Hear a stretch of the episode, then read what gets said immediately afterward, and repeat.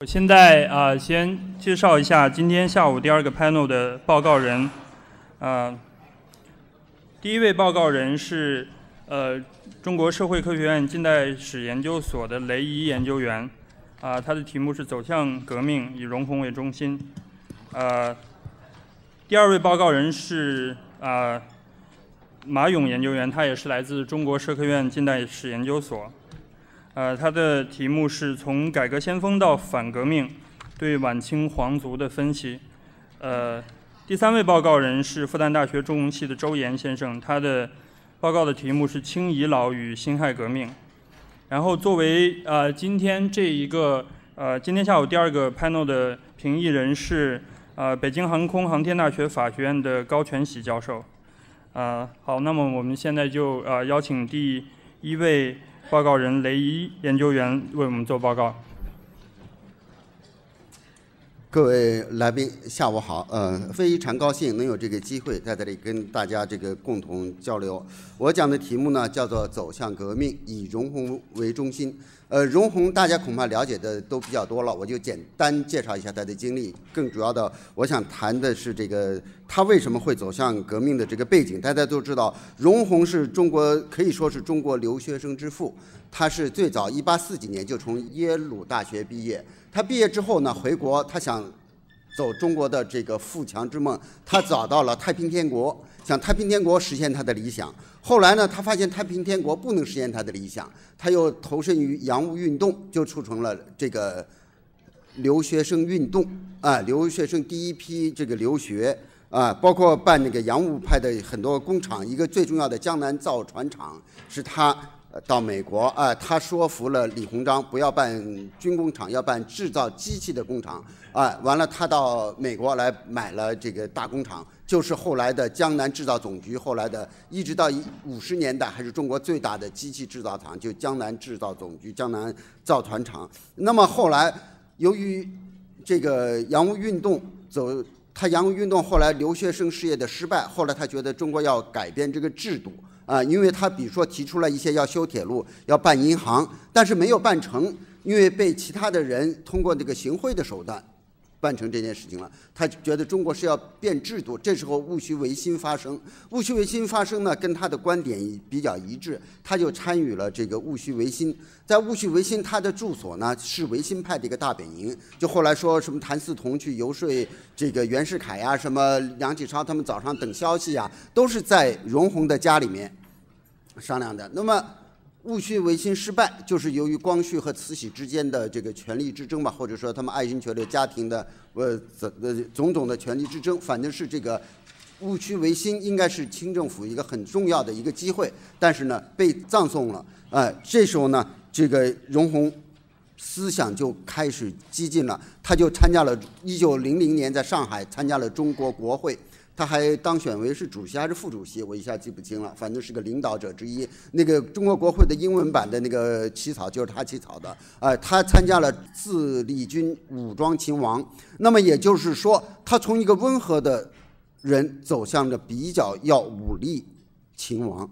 啊，自立军，自立军后来被张之洞啊什么镇压了，于是呢，他就认识了孙中山，就走向革命。我发现他是近代史中唯一。经历了所有历程的人，他到一九一二年去世四月份，那么经历过太平天国、洋务运动、戊戌维新、辛亥革命，他是唯一经历过四个阶段，并且他不是一个很，他是一个很温和的人，开始一直想在体制内做改革，他一步一步走向改革命。我们啊，我的文章里面有他具体的细节，我就不说了。从这个他的变化，我更想说是这个中国近代社会。怎么样？这个社会矛盾和清政府的应对，使这个革命最后成为中国的选项。怎么样一步一步走向革命？呃呃，刚才我们讲到维新被这个镇压之后了，那么慈禧她面临着对光绪要不要废，她就利用义和团。那么义和团就导致了八国联军呀、什么庚子流血啊这一些事件。在这个，他又逃到西安，逃到西安，在这种压力之下。包括他惩罚了很多大臣，就是是支持他的，也是他支持的这些大臣。但是呢，他为了自己要求和，不要惩罚他，他同意了处罚那些大臣。这时候，在这种压力之下，他在一九零一年宣布要做新政，要搞新政，这就是很被动的。新政本身一开始就注定了是个很被动的新政，在压力之下才做的。而他已经在一八九八年可以主动做，他没做。他一八到一三年之后，他做了新政就很被动。这时候他的权威性呢就丧失，权威性啊。就大打折扣了一个啊，我们可以从一个例子看出来，他一宣布要搞新政，那么当时呢，湖北学政一个叫钱训的，我记得是湖北学，是让不不是湖北学政，是张之洞让他在日本管理湖北在日本的留学生，叫钱训，他给汪康年的给一个朋友的信中就说，他说这个上谕，他用的原话，他说全是狗屁大话。这是一个官员呀，相当于现在，比如说我们中国驻美国大使馆的教育参赞，对现在中国政府的一个政策，他给另外的朋友说都是狗屁大话。你可以说，普通的人会怎么样看？啊，那么呢？但是形势发展呢，实际仅仅新政已经不够了。就是中国到一九零五年、零三年到零五年，尤其是零五年以后，开始提出了要立宪。仅仅新政不够，要立宪。为什么这时候立宪？就是国内啊，就是新式知识分子和这个士绅、商人提出来要立宪。为什么提出要立宪？因为日俄战争。日俄战争一九零四年打到一九零五年，打了一年多。在爆发之前，因为立宪派就是梁启超他们经过戊戌维新啊，戊戌被镇压之后，到日本处于低潮。处于低潮之后呢，他们就认为啊。日本能胜，因为日本是君主立宪制，它它的制度优于俄国的这个沙皇专制制度，所以日本会胜。那么很多守旧的人就问：沙皇能胜？因为沙皇俄国是君主专制制，君主专制制度它的效率更高。那么打了一打了一年多，最后是日本胜利了，这个中国人的心理刺激，我觉得不下于甲午战争。那个改革，因为这是世界近代史上第一次黄种人打败了白种人，亚洲国家打败了一个欧洲国家，那么使中国人觉得，不在于亚洲黄种人是一个黄种人的亚洲的先进的制度的国家，也可以打败白种人的欧洲的一个国家，一个制度落后的国家，那么觉得君主立宪是一个应该中国人要求，就突然本来都处于低潮。君主立宪突然风生水起，而这时候呢，很多留学生在日本的留学生学军事，他们从这个日俄战争从开始一直到后来，他们开始有一部分人激进化走向革命，他们从爱国走向革命，认为这个清政府卖国。比较变化比较大的是蔡元培，举个例子，蔡元培在开始还是不赞同别人。其他的留学生谴责清政府，说现在是俄国把东北拿走了，我们不应该去谴责清政府啊！就清政府哪怕算我们的仆人，我们的那仆人和强盗一起拿走了东西，我们首先要打强盗，追回东西。但是到后来，一九零五年，他也反对清政府，参加革命，并且呢，他甚至参加了那个暗暗杀团蔡元培，连他就反映了留学生中的这个。变化。那么我们知道，在一九零五年以前，孙中山在日本他的活动主要是会党，学生并不太理他。这时候呢，他就发现学生理他了啊！他在学生中啊，就是把他的这个活动重点啊，革命力量培养。这时候就革命力量也同盟会的成立，革命力量形成了，改革这个改革派就或者叫立宪派，我叫改良派，也是一个巨大的力量。而清政府也是个力量。这时候就三种力量互相博弈，就会决定中国的未来。这时候呢，在一般的民间来说，是梁启超啊、立宪派啊，他们的威望最高。你看，并且他们和革命派之间的就有一场论战：中国究竟今后是走从上而下的改良，还是从下而上的革命？嗯，那么梁启超就认为这个改革会呃不是认为这个革命会导致暴力，暴力是血流成河，社会成本太高，只有从上而下的改良是最好的一条路径。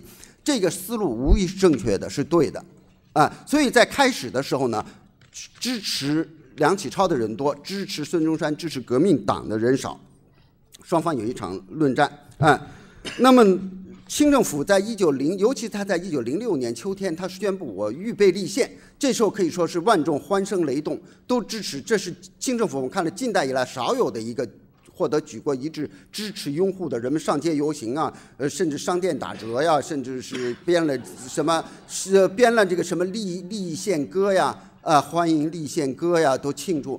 但是清政府觉得他还有一个思路也是正确的，他说我的机构，我的行政机构官制都是很落后的，官制首先要改革，才能够立宪。这也是对的，所以他就进行了官制改革，具体过程很很复杂，我就不多说了啊。反正官制改革的最后的后果，是使就连袁世凯都被排挤了。袁世凯负责官制改革都被这个排挤掉，因为他本来说的一些方案都没有获得满清权贵的通过，袁世凯就到这个就不负责这个事情了，还辞去其他的一些兼职。那么恰恰。这个官制改革的后果是满，这时候隐约的满汉矛盾，这时候就显现出来了。满族权贵占的席位更多，他们的权力更大了。所以这个官制改革一出来，我举一个立宪派的领袖，叫徐佛苏，是立宪保皇会副会长。他悄悄给梁启超的信中说了，他说这几个月来呀，朝廷的事情是反动复反动，这个朝廷已经没有指望了。他一方面跟孙中山公开论战，说上面会改。反对革命，实际上他给梁启超的信里已经说，就是反动复反动，很难了啊。另外呢，实际上在一九零七年，这个梁启超写的一篇文章，我觉得很重要，叫做叫做县政府与革命党。这篇文章，我觉得梁启超实际上通过官制改革，已经很悲观、很无奈的看到了中国的前途很可能是革命。所以他虽然是反对革命，但是他看到了这个前途，因为清政府不改革，所以他就提出来那篇文章。他有最后那一句话，我几乎都背得出来。他说：“革命党者，以扑灭县政府为目的者也，而县政府者，制造革命党之一大工厂也。”这是梁启超一九零七年说的。啊，他跟孙中山论战，他并不是简单的说就是你坏，你要打断什么立宪，他认为。恐怕是清政府的作为会使革命党人果真，因为清政府这次官制改革，使一下子支持孙中山的人比从前就多了很多。这时候形成呢，革命，呃和这个改革彼此的力量就开始逐渐的有这种此消彼长的这种态势了。哎，那么清政府呢，在这个一九零八年又。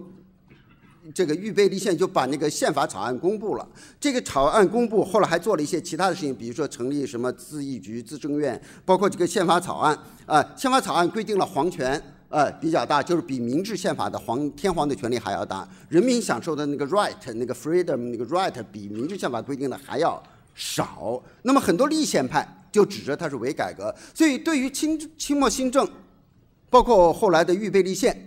有两种观点，我觉得各有道理。就刚才大家也听到了，这个张明先生和杨，呃，这和这个杨建池先生对这个争论很大。一个认为清末新政有很大成绩，一个认为它是假的，一个认为它是真的。我觉得这个真假的，这完全是个人主观的感受标准问题。你要指他做了很多事情，成立很多机构是从前没有的，你可以说它是真的。那么呢，按照有的当时的很多人用。标准的这个立宪应该达到什么程度？应该做什么？他又没有做到，你也可以说他是假的，也有道理。所以我觉得我们在这里讨论真假，恐怕有意义，但我觉得意义有限。我觉得更重要的是看当时的受众的感受。我好几年前就写过文章，我反复强调这一点：受众认为它是真的，他就可以。当时尤其是他的统治基础，这些士绅如果认为清朝统治者搞的新政是真的，他就可以做下去。如果统被统治者就是这些士绅认为他是假的，他就糊弄不下去。哪怕我就说，如果他是假的，大家都认为他是真的，他就能做下去；哪怕他是真的，大家都认为他是假的，你他就难做下去。所以我觉得讨论真假各有各的道理，你你标准不一，你很难说它真假。我们重要的是看当时受众，但当时尤其是立宪派是他的统治基础支持他的，结果这次绝大多数人都说他是假的。说，呃，说证明了政府，您给人民一尺之空文，不给人民一寸之实事，就号召立宪派和平请愿，争取自己的权利。那么在这个过程，恐怕大家都知道，呃，大的规请愿是三次，每一次每一次都被更加激烈的镇压。你每次镇压他一次，使这个立宪派就是士绅。我之所以老是说士绅为代表，因为士绅是统治基础，还有他们是反对革命的，他们是反对革命的，哎。他们的态态度就决定，我觉得实际上在很大程度上决定了清政府未来的命运。因为革命党从来就是这样，不管我要推翻政府，不管你做什么，政府做得好，我也说是坏的；做得坏，我更要说是坏。你像这些士绅是支持政府的，希望避免革命的，他们的态度、他们的观点，在当时我觉得是最重要的。嗯，所以他们后来逐渐逐渐认为这个是。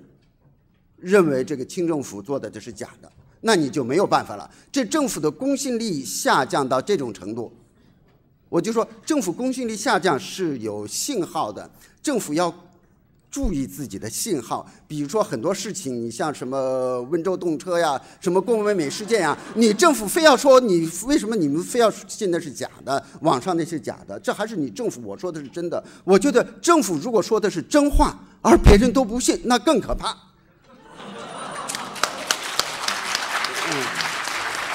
这就说明情况更严重，嗯，所以我觉得我们重要的不是在这里的探讨清政府那真假。我觉得张明和杨天石老师两个人永远达不成一个协议。我们就看当时的被统那个士绅梁启超他们认为你是真是假，这个最重要，嗯。所以当时立宪派发动的请愿一次比一次规模大，并且清政府每一次每一次的都拒绝。他拒绝的理由后来直到最后。大家都知道，成立了皇族内阁。皇族内阁就是说，因为那就证明了立宪派觉得还是我们认为他是假的，说对了。因为就说明他一点权利不愿意放，他违反了这个皇族成员不能当内阁阁员这个内阁制的一个根本的原则。但但是直到最后，这个立宪派的最上层，他总是希望能妥协就妥协，能改革就改革。啊，于是了，他们就提出来。跟清政府提出来说，我们能不能双方再妥协一下？我们也认了你的皇族成员当内阁阁员，当各部部长可以当。但是呢，朝廷也妥协一步，妥协一步就是说，皇族成员不要当总理，不要当总理大臣，被朝廷给拒绝了。朝廷还是。就是说，跟那时候说袁世凯说什么一样啊？就官制改革说，就觉得天下是我爱新觉罗的，你凭什么指责呃规定我谁能做什么，谁不能做什么？这还是皇族一点权利表明了不愿意。而同时呢，他又宣布铁路国有。他明明好多年前一些年前他要发展铁路，他没有钱允许商人办铁路、自办铁路。这时候他有钱了，跟外国贷款了，他有铁路。用我指定的价格，一个很低的价，你必须卖给我，这时候反映了对产权的不尊重，而对个人产权不尊重，绝大多数这些投资办铁路的还是绅商士商，这士士绅呢，他们是统治阶级的基础，所以呢，他们这时候也就激进化，觉得这个政府啊，你想想，他铁路请愿，你又镇压了，把那个领袖都给普天郡。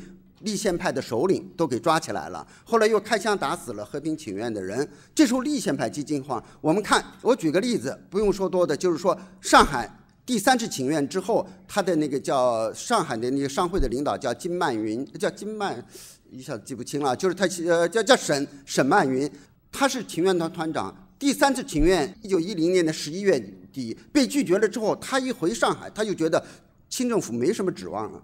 他回到上海就参加了同盟会，并且上海的一批这个立宪党、立宪派议员叫李平书什么，都参加了同盟会，就是立宪派走向革命，连立宪派都走向革命了，你还有孙中山激进不激进呢？都是都没什么意思了，我觉得，啊，立宪派本来最反对革命的人都走向革命了，嗯。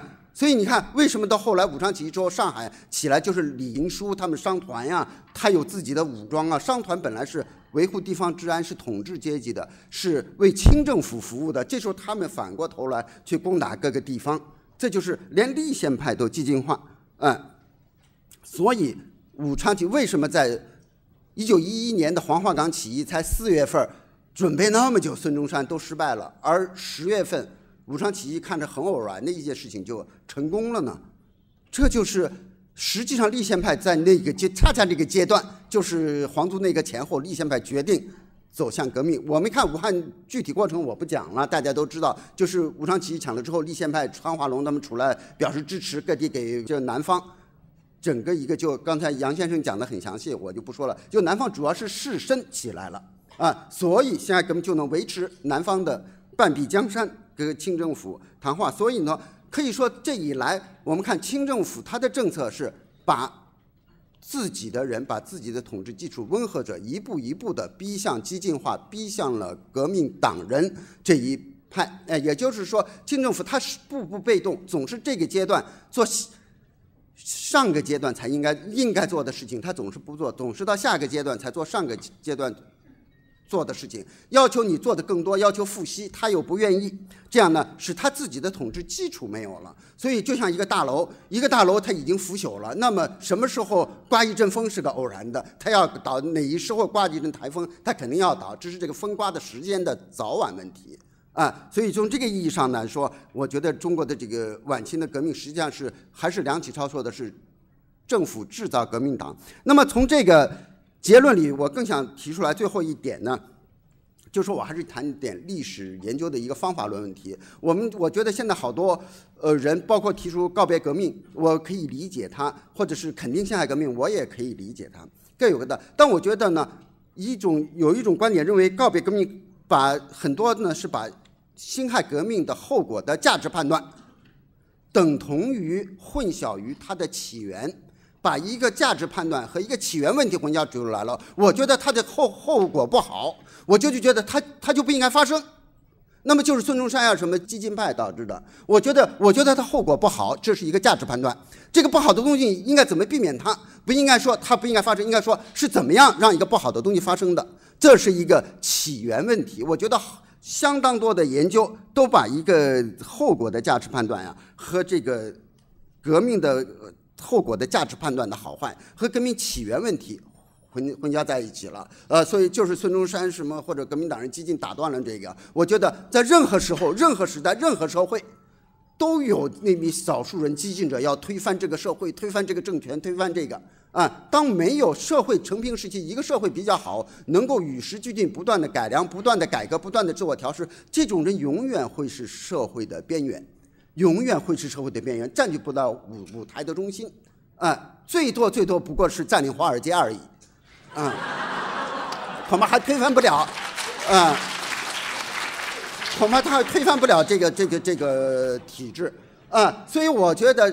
革命者，少数这种任何时代都有的革命者，他能占据中心，还是这个统治阶级不改良，这是最主要的一个方面。由于他拒不改革，或者说他改革没有达到当时社会预期标准，你说他没改革吗？他也做了很多，但没有达到当时社会预期标准。社会预期标准还不是以革命党人的理想为标准，是以那些士绅绅士为标准，以他们的这个。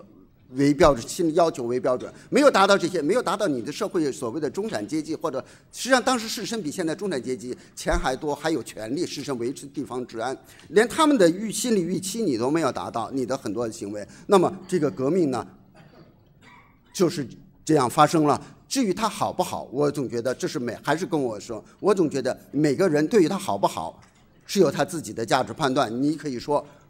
后来很混乱，很不好。你可以说他推翻了帝制，民主光那是很好。我觉得这是价值判断。我们首先要把价值判断和革命起源问题分开，这是历史学研究给我的一种一种启示。我觉得要把这两个区分开来。现在很多争论都是把这两者混为一谈，就导致了啊，说告别革命就应该它就不应该发生。就是孙中山，我就说任何时代、任何社会，还是那一句话，都有。美国恐怕也有少数人，恐怕也不乏要把这个资本主义美国这个推翻。我还是说，最多只能占领华尔街。好，就到这儿。